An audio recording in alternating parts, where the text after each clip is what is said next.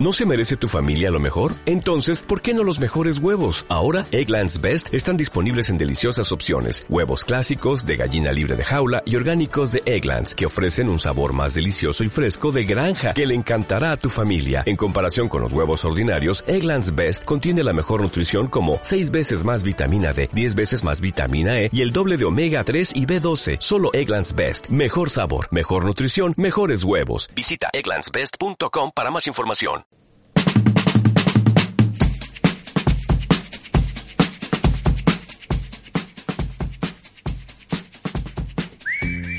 Muy buenas noches y bienvenidos al primer episodio de Relatable, el nuevo magazine informativo de Inforadio. Yo soy Isi Sierra y están conmigo Paula Puche. Buenas. Y Samuel Vázquez. Buenas. Y sin más gilipolleces, empezamos, porque no news, bad news.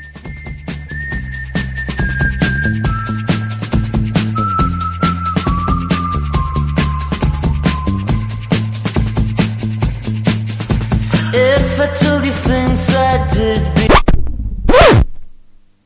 You'd have to show me the scientists because they have a very big political agenda. before, told you how I used to be. Would you go along with someone like me?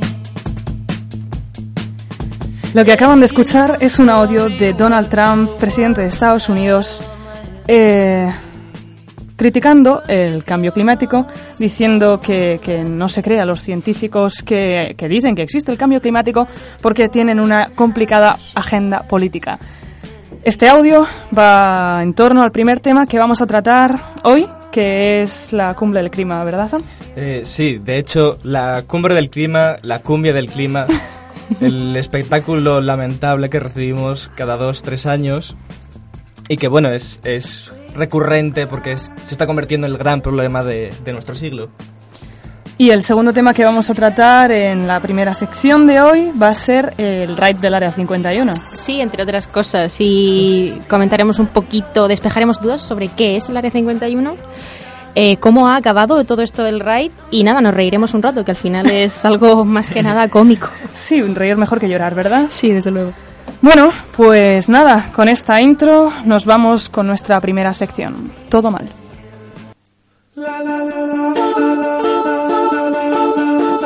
Todo mal. Una sección de Relatable.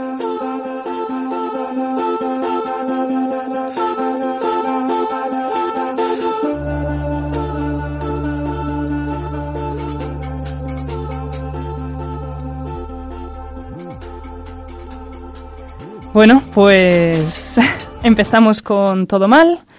Eh, Sam, ¿nos presentas el Pues, primer tema? El primer tema es la cumbre del clima y creo que va a ser eh, un tema recurrente, la crisis climática. Eh, me gustaba el, el hecho de cumbia, de hecho, porque esta semana el escenario ha sido las Naciones Unidas, con los actores más cotizados del panorama internacional. Angela Merkel, volviendo como siempre, llamando a la responsabilidad común, Greta Thunberg, la activista revelación de esta temporada, al más puro estilo frijolito, y como no podía faltar en esta novela, Donaldo Juan Trump, que sí, eh, John es su segundo apellido. Y estamos precisamente en el contexto de, de, pues, todas estas manifestaciones del clima que culminaron el, el viernes con las protestas. Y yo me quería hacer una pregunta. ¿A, qué viene todas estas cumbres de acción climática que parece que no tienen resultados? Cada dos o tres años tenemos una nueva conferencia, un nuevo acuerdo internacional, eh, París, Kioto, y siempre parece que la respuesta queda sin responder. Eh, nos perdemos en el circo de los actores y las buenas intenciones, pero nos quedamos sin medidas concretas y sin saber de qué iba la cumbre. El objetivo de la ONU, y cito textualmente, era reunir a gobiernos, al sector privado y a la sociedad civil para desarrollar soluciones en seis apartados concretos, que eran finanzas, transición energética, transición industrial, medidas basadas en la naturaleza, acción local en las ciudades y resiliencia y adaptación. Pero, ¿a qué ha llegado todo esto? Es, es- ¿Cuáles son las medidas concretas? ¿Qué es lo que vamos a hacer? Pues de eso queríamos hablar, ¿no? Porque al final, como comentabas, nos quedamos en el circo mediático. La imagen que tenemos todos es la de Greta mirando mal a Donald Trump y un presidente de Estados Unidos que se dedica a meterse por Twitter con niñas de 13 años. Pero realmente estos, estas cumbres climáticas, eh, ¿ha habido alguna solución real que hayamos tenido de las anteriores? Pues la verdad es que lo que parece y lo que dicen los científicos preocupados es que no, en, la- en los acuerdos de París, uno de los acuerdos más importantes o de los consensos más grandes era que reducir el crecimiento de las temperaturas al 1,5%, porque la subida al 2% sus consecuencias serían desastrosas, pero con la retirada de Trump de los acuerdos de París, pues no parece que ningún país quiera tomar la iniciativa. Y eh, el IPCC, el Grupo Intergubernamental de Expertos sobre el Cambio Climático, ha vuelto a sacar un estudio, de hecho también esta semana, eh, con más de 104 expertos en 195 países, eh, dos años de, de estudio y pues hablan de una subida del mar de entre 50 y 80 centímetros y que todos Para estas 2100, ¿no? Para final de... para, para finales de siglo y que todas estas y todas estas datos lo que te está diciendo las políticas ahora mismo van a ser paliativas Sí. no, no, no es que no vaya a ocurrir nada es que si no hacemos algo va a ser paliativo Hace poco manejábamos los datos de que quedaban como 10 meses para que el cambio climático fuera absolutamente irreversible, ¿no? Pero sinceramente no creo que creo que ya lo es. En el clip de audio que escuchábamos al principio del programa es de una entrevista de una periodista de Estados Unidos en verano, si no me equivoco, a Donald Trump, en la que ella le decía a él, me gustaría que fueras a Groenlandia y vieras los trozos gigantes de hielo cayéndose al mar. Y, y él decía, yo no niego el cambio climático, pero niego el cambio climático era todo un, un show estúpido de payasos, ¿no? Y bueno, el problema también, lo que decíamos, eh, existen países que son realmente los problemas al final, que, que no son, que no hacen nada. sí deberían ser los líderes de alguna manera y con lo que decías de Groenlandia era interesante eh, dentro del propio eh, estudio del IPCC eh, por ejemplo que hablaban de la, la bomba del ¿cómo se dice? del metano que supone metano. Groenlandia Del permafrost. el permafrost De. Siberia. El permafrost de. Siberia y también de Groenlandia tiene una cantidad, el- es 20 veces más eh, eh, favorable que el CO2 para, pues eso, producir gas eh, como efecto de gas de efecto invernadero y, y el- es un bucle que se acelera, es una pesquería que se, que se muerde la cola. Y también eh, es lo que decía eh, Estados Unidos e India. Eh, bueno, Estados Unidos y China son ahora mismo los dos problemáticos que se niegan a apuntarse a ninguna de las cumbres climáticas, que se niegan a firmar ningún acuerdo de reducción de emisiones y tiene- tenemos los datos del ah, porcentaje de emisiones que suponen, porque sé que, por ejemplo, el consumo privado eh, no supera el 20% ni de lejos. Sí, de hecho muchos estudios hablan de que la gran parte del, del pues de la contaminación atmosférica y con eso quiero decir pues las emisiones de CO2 en un total del 70% de todas las emisiones eh, privadas y comerciales pertenece a la producción de energía. Es donde está el gran problema del cambio climático, nuestra producción de energía, y de hecho la ONU así, así lo dice. Eh, el problema de transición energética no es eficiente. Lo veíamos, por ejemplo, en el caso de India, que su principal método de, conse- de conseguir energía es el carbón. No sé si eran dos mil y pico toneladas de, o doscientas mil y pico toneladas de, de carbón al año, una auténtica barbaridad.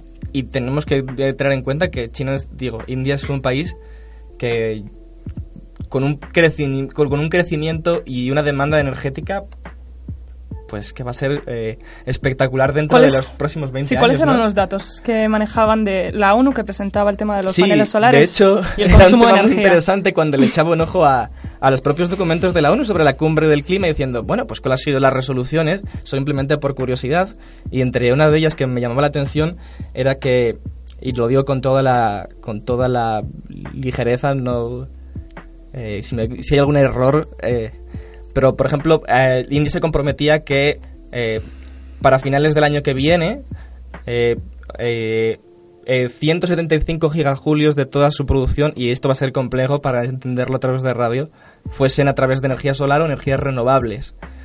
Y luego te cuenta de que India es un país que consume unos 1800 terajulios, no, terajulios no, teravatios de, de, de energía eléctrica a la hora, una barbaridad, y que esos 175 gigavatios que decían en la cumbre en la que se comprometían no era más que un 0,01% de su consumo energético, una cosa ridícula. Al final solo escurre en el bulto, quiero decir. Vamos a imponer medidas que afecten a, a países que no son decisivos o medidas que no tengan ningún... No creo que sea por ignorancia, creo que simplemente hay que hacer una cumbre porque hay que solucionar este problema, pero realmente no vamos a hacer nada por solucionarlo. Es una medida totalmente que va a pasar inadvertida, que no va a llegar a ningún sitio. Y, y volvemos eso a, a quién lo dice, a cómo se dice, y es lo que luego en los medios se escucha. No, no se habla de medidas, no se habla de, de qué se está haciendo realmente para solucionarlo. Y la verdad es que da pena, es triste. Pero de hecho esto nos lleva también a un problema diferente, pero que está relacionado, del que podremos hablar quizá en otro programa, eh, que es la incapacidad eh, de realmente tomar medidas, eh, vamos a llamarlo coercitivas, que tiene la ONU. Porque no tiene un aparato efectivo para tomar medidas para que sus resoluciones se cumplan en los países. Y, eso supone un problema para muchas cosas. Supone un problema de, de guerras, de países que no cumplen acuerdos ni climáticos ni humanitarios y la ONU no tiene una, un paquete de medidas reales para que los países cumplan sus resoluciones. Supongo porque es más un escenario de representación. Eso es. Sí. Es un casi es un lugar, es simbólico. No Exacto, es un, es- no es una eh, tanto un como cuál es la palabra una organización. No, es sí, no es un simplemente administrador. Exacto. Sí, no es una administración. efectivamente solamente es como poner en contacto a los países, como tener un, un sitio para reun- de, reunión, pero realmente quien toma la decisión no es la ONU, no es Sí, de hecho, salvando las distancias, haciendo una- un paralelismo, eh, me gusta pensar que la crisis del cambio climático es un gran trabajo en grupo, un gran trabajo en grupo. en la que la colaboración de todas las partes es indispensable. Y la ONU sería el grupo de WhatsApp en la que nadie se pone Eso de es. acuerdo en cuáles son las medidas adecuadas, cómo a esto, o siquiera a reconocer que tenemos que hacer un trabajo en grupo. Entonces, no sé si es siquiera positivo. Pero a lo mejor sería mejor que cada uno hiciese lo, sálvese quien pueda, ¿no? Que es lo que parece que va a ocurrir. En realidad, sí, el problema de saberse quién pueda es que hay gente que, que no le merece la pena. O- Obviamente. ¿Sabes? Que no merece la pena que al resto les vaya bien. Y es que yo vuelvo siempre a lo mismo. A mí me- lo que más me molesta de estos escenarios. eh, bueno, tengo que decir que Greta en algún vídeo no ha mencionado este problema de base que existe con el tema de las emisiones. Sí lo ha hecho en otras ocasiones, sí condena a las grandes corporaciones. Pero el problema sigue siendo que el gran, gran, gran porcentaje de emisiones lo realizan dos países que se niegan en rotundo, sistemáticamente, a comprometerse a reducirlas. Y mientras esto siga así, mientras Estados Unidos y China sigan sin comprometerse a reducir sus emisiones, lo que tú recicles en casa, si tiras un, un brick de leche al contenedor equivocado, si vas con Sí, las tote bags a la compra, mola mucho para sentirte bien contigo mismo, para no decir, bueno, sabes, no soy una mierda de persona, pero realmente eh, eres una... Estás intentando vaciar el Titanic con una cucharilla de té. Aún así, yo eh, el, el año pasado que tuve que hacer un reportaje para sobre el cambio climático, eh, que tengo datos en la cabeza súper representativos, lo que os contaba antes de, de India, que es el país eh, que más eh, partículas, de ahora mismo no me acuerdo qué gas contaminante por centímetro cuadrado cúbico tiene en el mundo, que reduce la esperanza de vida de la gente en India. Cinco años, cinco años, es una burrada. Eh, pues también leí que China, eh, si quiere, puede. El caso es que no puede, porque recuerdo cuando le dieron un toque No de quiere. atención, re- es, fue capaz de reducir en un 20%, en, parece que era un, era un periodo de tiempo eh, relativamente corto, me parece que fue un año, y redujo considerablemente el nivel de contaminación en... Sí, de partículas. por- de partículas, sí. Y lo hizo, y se puede, y, y De hecho, es simplemente que no creo les interesa. que lo problemático del, del cambio climático con estas dos potencias, China y Estados Unidos, es que ambas lo están viendo como eh, un tira y afloja eh, en la producción económica y que lo que va a significar el, las tornas de poder en nuestra en la geopolítica mundial en los próximos 50, 100, 200 años posiblemente, porque esto es un impacto que nos va a dejar tiesos. Indiferente. No nos va a No, dejar no nos va a indiferentes. dejar Tiesos nos va a dejar. Tiesos, tiesos sin duda.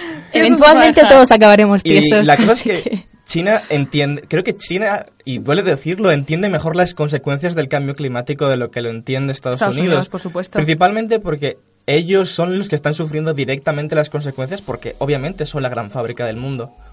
Pero es China la que se propone eh, construir eh, algunas de las mayores empresas hidroeléctricas del planeta, es la que está proponiendo reducir la contaminación. Aún así no es suficiente No es porque... suficiente y es cambiar el modelo exacto. de consumo. No es suficiente, pero más que nada porque eh, el ritmo al que producen eh, gases contaminantes, al ritmo al que emiten esos gases, no es, no, las medidas que toman no contrarresta el, el número de gases que emiten, entonces al final no sirve de nada. De- Tendrían que ponerse con todo y que fuera como el objetivo principal reducir la contaminación para seguir produciendo de la misma manera y tener algún impacto. Sí, de hecho, y como apunte, la propia ONU y 65 países se habían comprometido para que en 2050 la El- emisión de gases neta fuera cero. La cuestión es que eso, ¿cómo? ¿De qué manera? ¿Con qué financiación? ¿Cómo se va a organizar la sociedad? Esto es como imaginarse una guerra mundial. Simplemente que el objetivo es sobrevivir, en este caso, sería, por así Sí, decirlo. De la guerra que nos hemos hecho nosotros contra nosotros Contra mismos nosotros durante mismos. siglos. Durante siempre. Pero bueno, pues un poco hasta aquí llega este tema hoy, porque dado que es el tema que es- será recurrente en el programa, eh, seguiremos tratándolo ya no con la cumbre climática. Bueno, es- en estos días estamos teniendo todas las marchas por el clima, podremos comentarlo en próximos programas. Y bueno, pues ahora vamos a pasar al segundo tema, que era del área 51, detrás de la continuidad. Estás escuchando Relatable en Inforradio.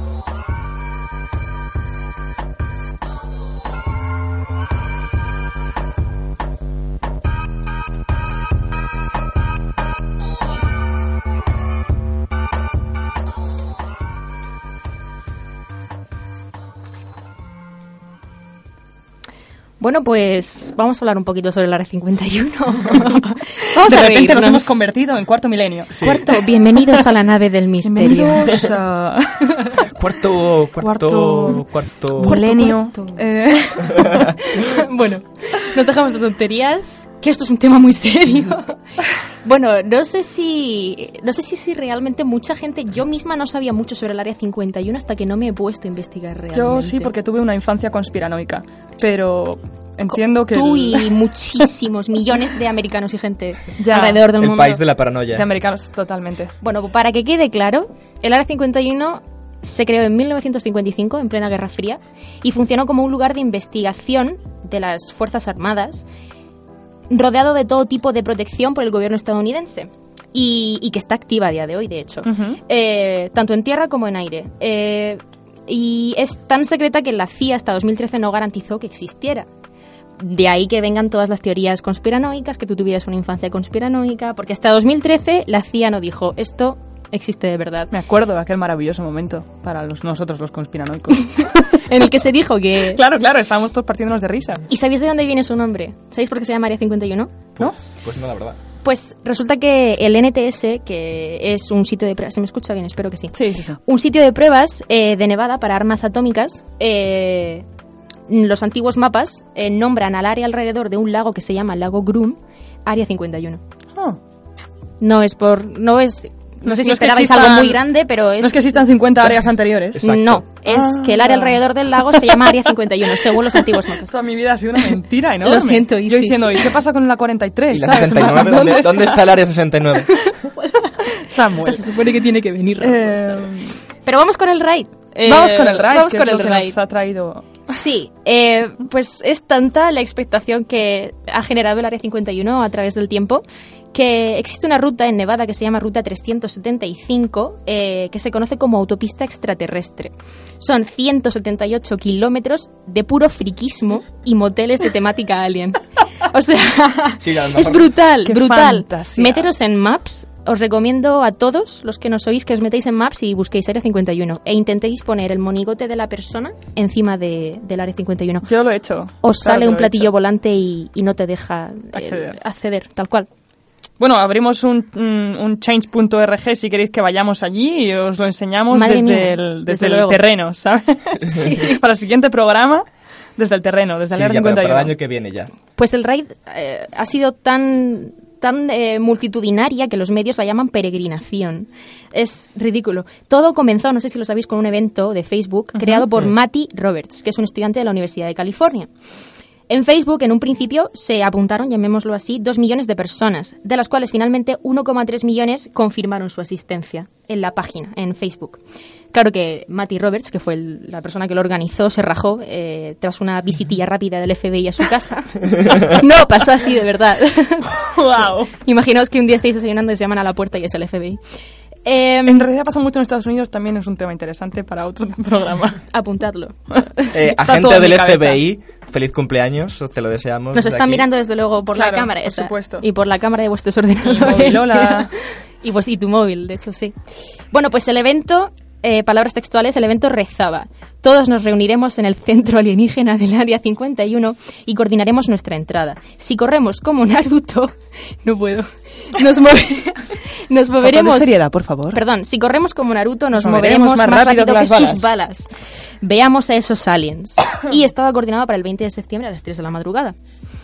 Bueno, pues eso, como fue tan multitudinario, el gobierno de los Estados Unidos se alarmó y evidentemente tomó medidas. Eh, desde los Camo Dudes, que son personas que se pasean en 4x4 por el Área 51 y por los alrededores para evitar que la gente se acerque o que... Que es que eh, recordemos que está el cartel este mm, Sí, sí. de Sí. fotos de a partir de este punto está permitido el uso de la fuerza letal. Eso es justo lo que iba a decir. Sí. Es, es el cartel, lo tengo en la cabeza. Sí, sí. A partir de este, porque eso sí te deja verlo Google Maps si pones un muñequito, de hecho. Hombre, claro, les interesa A partir de este punto sepas. está permitido el uso de la fuerza letal contra cualquier persona que pase, porque es Eso igual- es. Y no nos olvidemos que, está, que el. Área 51 está en medio del desierto de De Nevada. Nevada. De Nevadas. En una de las zonas más aisladas del planeta, lo cual Que esté cerca simplemente de Las llegar... Vegas me parece fantástico. Hasta 60 Pero- kilómetros de Las A lo Vegas. mejor para ir a ver a los aliens solo tienes que ir a Las Vegas y no al Área 51. Exacto. Y a México. De hecho, todo esto de que en el área 51 Nuevo hay México. ovnis, a Nuevo México, perdón, Claro.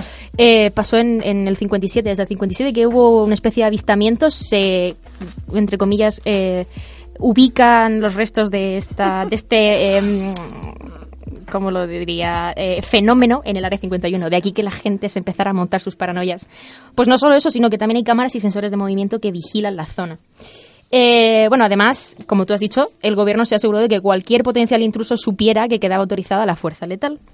Así que hay carteles, disuasorios, además de bueno, las multas y penas de prisión de hasta dos meses. Que luego os contaré algunas cosillas que han pasado las dos últimas semanas. Eh, bueno, ¿y, y cómo acabó el raid? Pues nada más y nada menos que con un despliegue de 1.500 agentes de policía eh, ¿Os acordáis que antes os he dicho, Facebook convocó a dos millones de personas, de las cuales acabaron confirmando 1,3 millones? Vale, pues la policía esperaba solamente a 300.000 personas, de las cuales eh, Fueron solamente solamente... de tambores pequeñito. La mesa no, que suena mucho. Pues en tus muslos, otra vez. Psst, 150 personas a las 3 de la mañana. O sea, ¿cuántos eh, estaría genial hacer el ratio de agentes por persona? Eh, Dios mío. Pues 10. Del dinero que se han gastado por persona en que vayan agentes al área 51. Ridículo. Ridículo, Sí, sí, sí. pero bueno, quiero ¿No? decir, y sigue estando mejor empleado que el sueldo del presidente. Increíble.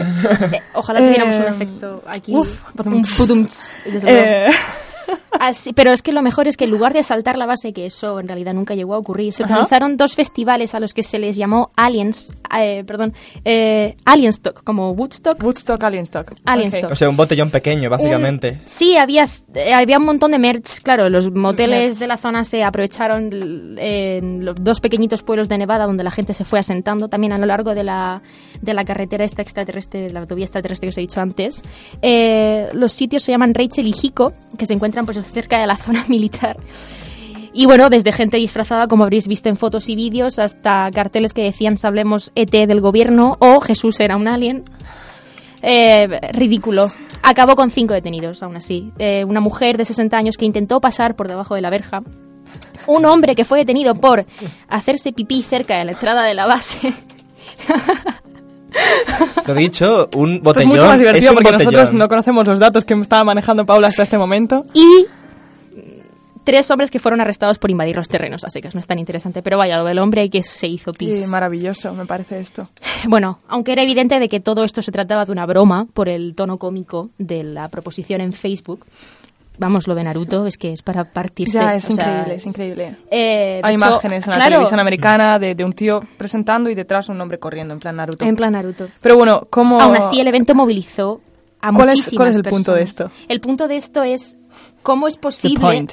cómo es posible que el gobierno puede escandalizarse por una propuesta hecha por un pirado estudiante de California en Facebook, En Facebook, sobre todo. sobre todo en Facebook, eh, es que se hagan memes, que se haya hecho un tráiler a lo rollo opening de un anime sobre el raid, que se haya montado tal que la sexta emitiera en directo lo que estaba pasando en el Área 51 cuando hay infinidad de temas el triple de importantes que tratar al que dar cobertura, al que dar visibilidad desde plataformas y redes sociales. ¿Cómo es posible que estuviéramos todos pendientes de una panda de frikis en el desierto de... Huele a posmodernidad. I can smell the otaku.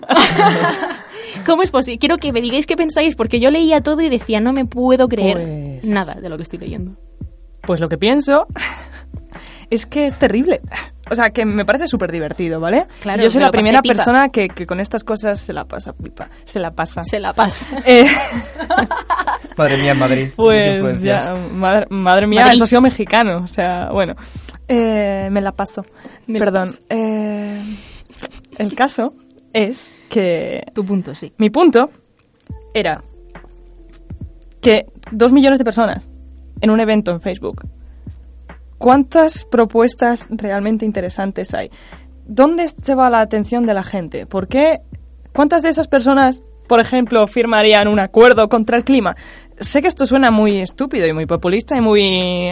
Esta juventud no lucha por el planeta, pero eh, de verdad, eh, me parece bastante terrible que los medios eh, de comunicación por Internet tengan una convocatoria tan grande que luego obviamente no se presentó a la gente porque era estúpido y porque la- supongo que mucha gente era de fuera de Estados Unidos y no podía irse a Nevada. Quiero decir, yo habría ido, pero no me podía ir hasta Nevada.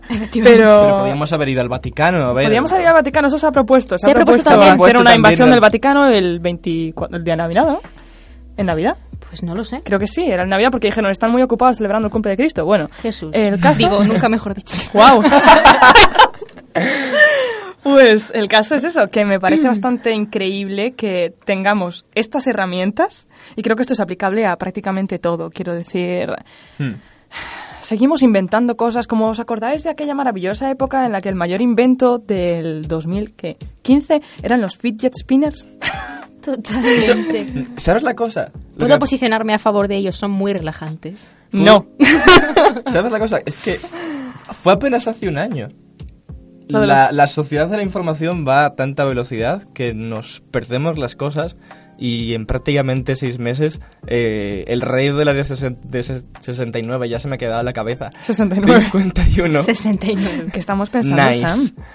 Eh, bueno, quedará en, en eso, en, en agua de borrajas, en otra anécdota más, en otro meme más. Claro, ¿por qué no estaba, por qué el despliegue de medios estaba en el área 51 y no en la cumbre? Por Yo qué sé, eh, voy a poner un ejemplo muy estúpido, pero es que no ha salido ningún medio que no fuera de allí. Ha habido terremotos en... No, no, digo, eh, estaba habiendo terremotos en, En Albania, Albania. Sí. terremotos gordos, Y yo no lo he visto. y no se ha... no en ningún medio, pero han- desalojaron a toda la población de, de, de Tirana. ¿Sabes? Pero quiero decir, Quiero creo que esto decir, es- este tipo de cosas. Sí, pero digo, con lo que referías de la capacidad de convocatoria, es decir, a veces eh, lo más inesperado, lo más ridículo, y de hecho me sorprende que, el, el gobierno de los Estados Unidos se lo tomase tan en serio, sobre todo por el sentido de que no saben, no saben, es ese puro terror a lo que pueden llegar a hacer las redes Sí, sociales. sí, sí. Es que podían ser 155 pirados como al final resultó siendo porque el meme estaba muerto cuando ya llegó Sí, la cuando broma, llegó el momento, el meme se había muerto, es el increíble. meme, Sí, había- el meme había muerto, nos llegó a durar dos meses desde que empezó a, a popularizarse. En verano todo el mundo está en plan de yo quiero enseñarle esto a mi alien. Mira, este va a ser mi alien cocinándome cuando me lo traiga la Área 51. Y es esa cosa que a mí me perturba, que es la, la- la poca duración que tienen los memes, ¿no? Enseguida los desgastamos, incluso como acciones em, políticas. Porque, por ejemplo, lo que comentaba de la cumbre del clima, Greta eh, se hizo popular precisamente al, acerca de esas, esas, ¿cómo se dice? Los Fridays for Future, Sí. que eran una, era una iniciativa que creó ya en Suecia, presentándose delante del Parlamento, y que poco a poco ha ido creciendo como una bola de nieve, y parte de la ONU lo que había intentado era recoger ese espíritu joven, que me parece bastante limpio, bastante honesto, dentro de que haya habido críticas a la, a la chica por múltiples motivos que no vienen a cuento. Pero... Que desacreditan lo que, que desacreditan el mensaje que, Que es- sí, la única- la atención de lo que punto- hay. Sí. pero lo dicho, con el Área 51 de repente se eh, quiero decir, es me parece una estrategia de marketing maravilloso para o de propaganda maravilloso, es decir, el objetivo final, que ¿cuál era? Hace- reírnos un rato.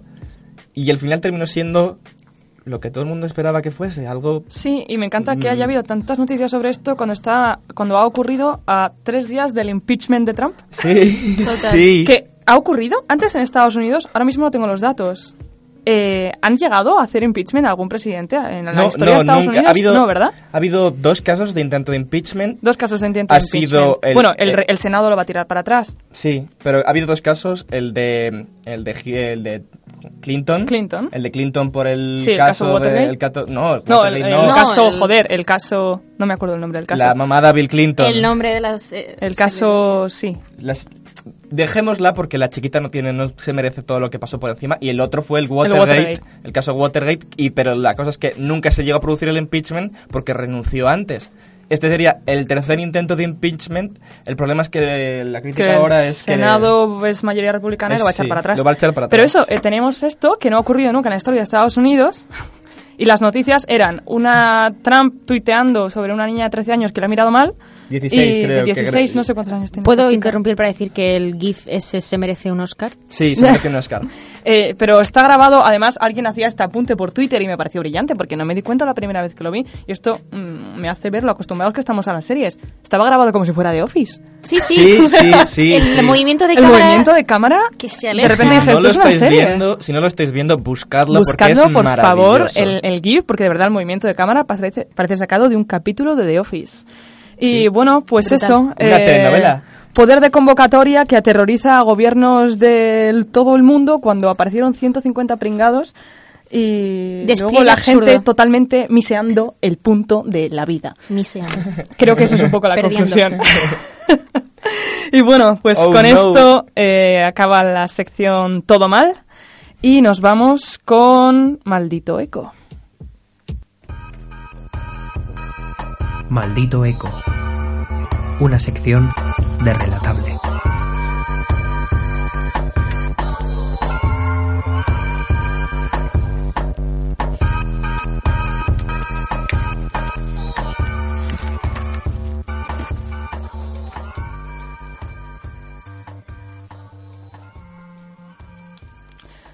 Bueno, pues vamos a explicar mínimamente esta sección porque eh, es un intento de colaboración. Bueno, nos pusimos en contacto con eh, Maldito Bulo, bueno, con la plataforma Maldita, que se dedican a hacer periodismo de datos. Son, creo que son bastante conocidos, pero bueno, por si alguien no lo conoce, se dedican a hacer periodismo de datos. Contrastan bulos por internet, contrastan noticias falsas que salen en los medios para luchar contra la desinformación a través del periodismo de datos. Como estudiantes de periodismo nos parece una labor muy importante, nos parece una de las pocas formas hoy en día de luchar contra este gran mal de la sociedad, del exceso de información, de los bulos, de cómo eh, la manipulación que existe a través de redes sociales, por ejemplo, a través de los medios clásicos también, que se guían por, por, por noticias sin contrastar muchas veces. Así que queremos hacer este espacio como un pequeño eco de de- del contenido que realiza Maldita. Sí. Así que bueno, pues vamos a comenzar comentando los principales contenidos de Maldita de esta semana. De hecho, es el, digamos, el boletín que eh, nosotras que estamos suscritas a la newsletter nos llega cada domingo, o sea que esto es de la semana pasada. Eh, a raíz de las inundaciones causadas por el Dana, eh, circula en redes la foto de una furgoneta blanca que supuestamente está robando por la matanza y zonas de urbanizaciones de Orihuela, en Alicante, pero no hay pruebas de que esto sea así. Hay un vídeo en el que una excavadora traslada basura de un lado a otro de un río, pero no es de las inundaciones de la Dana, ni la persona que aparece en esta foto eh, de las inundaciones es delegado del gobierno ni la comunidad valenciana. Además, este vídeo no ha sido grabado eh, eh, durante la Dana. Eh, además, en Terrassa no hay pruebas de que un colegio haya prohibido comer ni jamón ni derivados del cerdo para no ofender a los árabes, entre comillas, no sé si lo habréis escuchado. Sí, alguna Eh, noticia hemos tenido. Sí, pues no es, eh, no hay pruebas. En los menús de los colegios de Almería, el catering de Ser Unión no ha quitado la carne de cerdo para no ofender a los musulmanes. Eh, y bueno, más alertas falsas sobre medicamentos en este caso. Eh, no hay una alerta sanitaria por medicamentos con fenilpropanolamina. Es una alerta que se originó en Brasil en el año 2000 y la Agencia Española del Medicamento ya lo desmintió. Además, nos eh, les llegan aún avisos del timo de falsas inversiones porque se nos ha olvidado decir que esto hay algunos bulos que eh, les llega mediante, o sea, que a Maldita les llegan mediante eh, gente que los denuncia mandándolos a su WhatsApp o por su red eh, social. Y eso, que no hay avisos del timo de falsas inversiones en Bitcoin. Ya hablaremos del Bitcoin en Sí, el programa, por Seguramente cierto. lo tendremos de forma recurrente también. Sí, pues... Que utilizan caras conocidas para timarte ni Risto Mejide, ni Víctor Valdés, ni Jesús Vázquez, ni André Buenafuente, ni José Arham. Eh, Ajram, perdón. Eh, Sí, han caído en... Mucha gente ha caído en ello, ¿no? Mucha gente ha caído, sí. Y En el sobre todo son caras conocidas. Igualmente os advertimos de los casos de phishing, eh, una técnica que consiste en hacerse pasar por una empresa o una institución para que les facilites contraseñas o datos bancarios. Si podéis usar gestores de contraseñas, funcionan muy bien. Eh, nos, lle- nos han, han llegado esta semana e intentan eh, suplantar tu identidad haciéndose pasar, por ejemplo, por la agencia tributaria y se hacen eh, intentando conseguir tu dinero. Te mandan un SMS supuestamente de Endesa que te avisa de un reembolso de 389 euros porque pagaste la factura la factura dos veces al mismo tiempo. Eh, eso también es phishing. Tened cuidado con cualquier tipo de entregar datos bancarios, eh, contraseñas, datos personales. Si os llama un teléfono que no reconocéis, no lo cojáis, Hmm. etcétera. Además, eh, con la llegada de la nueva campaña electoral, que bueno, ya está siendo una auténtica tormenta de mierda, eh, Sí. pues llegan los bulos políticos. Shitstorming. Ni Rocío Monasterio ha dicho que no soy un inmigrante, Cuba pertenece a España, ni Javier Maroto no ha vuelto a empadronarse en Vitoria ante la vuelta de la cita electoral. Repetimos, Tengamos cuidado. no. No. Estas cosas no, No han, han ocurrido. ocurrido. Estamos desmintiendo. Y Sí, y contra todos esos mensajes de WhatsApp, eh, él reparte, él reenvía, simplemente haced una búsqueda de Google y si lo que os sale es la misma fuente que os han pasado, pensáoslo dos veces.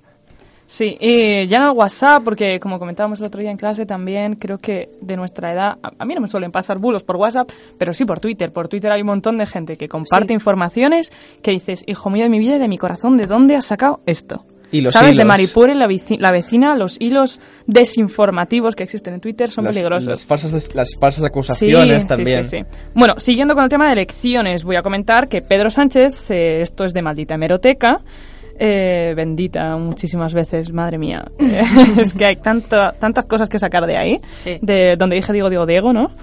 Lo he dicho muy rápido dicho muy bien. muy bien. Sí, Te sí. si no petaran Creo los que, micros. creo que no soy capaz de repetirlo. No lo hagas, Eh, no, quedaría no lo voy a horrible. intentar.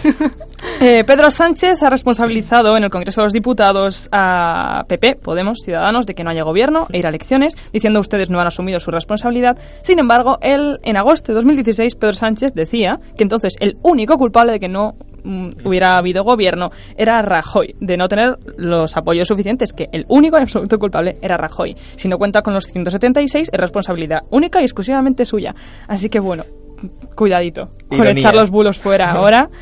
Cuidadito. Y en Maldita Ciencia, bueno, hay muchos, muchos bulos. Eh, que si son malas las bebidas frías para la digestión, que si el pelo se cae más en otoño.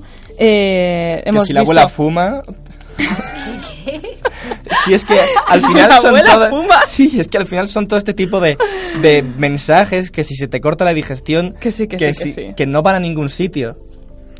Pero bueno, eh, el caso es eso. Eh, por lo visto se ha hecho muy popular entre las redes sociales. No, no entiendo el contexto porque no he visto nada de esto en Twitter, pero eh, que si el número 58 espanta a las moscas, no sé si hay que repetírselo. cojones? No sé si hay que dibujarlo en el suelo con sangre de vírgenes o algo. pero A ver, un sacrificio se puede hacer. los entomólogos dicen eh, que no existe ninguna base científica de ningún tipo para Es esta que es el siguiente nivel de la Es astrología, el ¿sabes? siguiente nivel, el siguiente, tío. Pero bueno, el caso está en que, bueno, y la última de maldita ciencia es el problema que ha habido en Estados Unidos también con los cigarrillos electrónicos, que como sabéis en Nueva York se ha prohibido la venta de los líquidos. De los líquidos. Y ayer estuve hablando de esto. Eh, Estadísticamente existen muchos menos riesgos para la salud que con el tabaco normal. El problema que ha habido en Estados Unidos, pero por lo que tampoco tenemos que poner aquí la alerta en Europa, y ayer dije literalmente, me fío de Europa, más o menos, en esto, en el tema de controles sanitarios y demás. Eh, el caso está en que en Estados Unidos no está regulado no están regulados los líquidos. Y había gente que estaba haciendo líquidos de aceites, por ejemplo. Estaban haciendo eh, líquidos de marihuana para vapear que eran aceite de marihuana. no se puede vapear un aceite porque te cargas tus pulmones. Y eh, lo pensé, esto es una comparación un poco estúpida, pero tengo un difusor de aromas de estos que es base de agua y si le echas un aceite todo el sistema interno colapsa porque no puede eh, evaporarlo como agua. Eh, pues le pasa lo mismo a tus Imagínate pulmones. eso con tus ¿Sabes? pulmones. eso es lo que le pasa a tus pulmones si vapeas con un líquido que no sea regulado sanitariamente y que sea en base a aceite y no sea hidrosoluble. Así que sí, química, química, desde la técnica nos dicen química obligatoria en los institutos, por lo menos eh, CMC, eh, Ciencias para el Mundo Contemporáneo. Yo tuve una profesora maravillosa, creo que no ha sido el caso de todo el mundo, No, es pero que bueno, no la querían quitar. Son de estas cositas que las querían quitar, ¿no? Donde a mí me enseñaron a desmentir bulos científicos.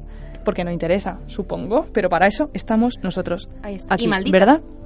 Estamos nosotros aquí, está maldita, están plataformas fantásticas, eh, está Neutral, de, está el Nuevo Orden, El está... caso, el caso es que si quieres información veraz y eh, no quieres bulos, si la quieres la encuentras, solamente tienes que buscarla. Sí. Periodismo y, de datos. Y chequear, y chequear. Y che- dos comparar. veces.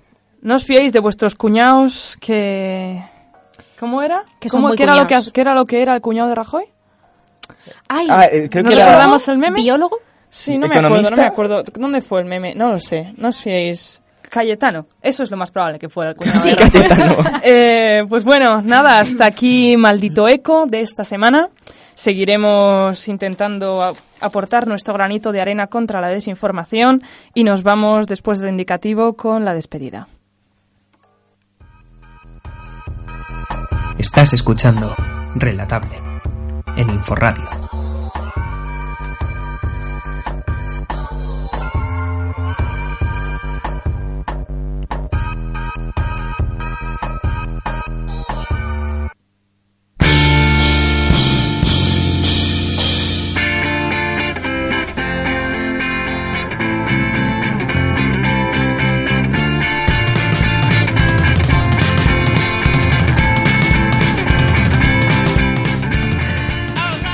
Estábamos todos aquí el... Dándolo todo. Dándolo todo con esta canción. Qué cumbiazo. encanta esta canción. Bon Ruffians, para todos, Bon Ruffians. Esta canción se llama Kurt, Kurt Vonnegut. Y este álbum tiene mucho tiempo y es tan bueno que da igual Esta el tiempo que canción tenga. es buenísima y cada vez eh, de repente se enciende como un pilotito común en las cabezas de Paula y yo y empezamos a cantarla siempre a la vez, lo que es fantástico. El caso está en que, bueno, esto es la despedida, pero también es una pequeña sección que vamos a llamar cajón desastre.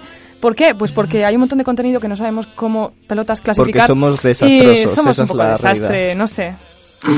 Como que hablamos un poco de todo y al final no un poco de nada. conclusiones, eh, alguna recomendación, algo que queráis comunicar. Tenemos un micro, eh, hay un montón de gente con micros no diciendo absolutamente nada. ¿Hay algo que de verdad creáis que se debe decir delante de un micro? Sí, que os leáis el informe del IPCC, de la Comisión Internacional por el Cambio Climático. Está muy bien, está bastante simplificado. Si queréis información veraz y fiable sobre las consecuencias que va a tener, estaría muy bien que le echaseis un ojo, al menos por encima. No leáis nada del Área 51, no hay nada que leer, es una porquería. Esa es mi aportación. Es una gran conclusión. Sí. Es una buena conclusión. Vamos a morir todos, eh, pero al menos tenemos Yo- aliens sí. atragantándose con pajitas. Sí, es eh, bueno, era un poco la conclusión a la que habíamos llegado. La conclusión genérica, bueno, un par de conclusiones era eso. Sim- Simplemente recordar, porcentaje de emisiones, el porcentaje importante son dos países y son las industrias. No tú en tu casa, pero bueno.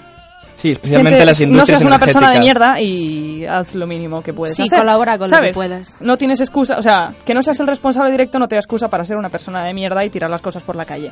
Eh, dos, personalización de las situaciones. No nos quedemos con Trump, no nos quedemos con Greta, que, fijémonos en realmente dónde está el problema.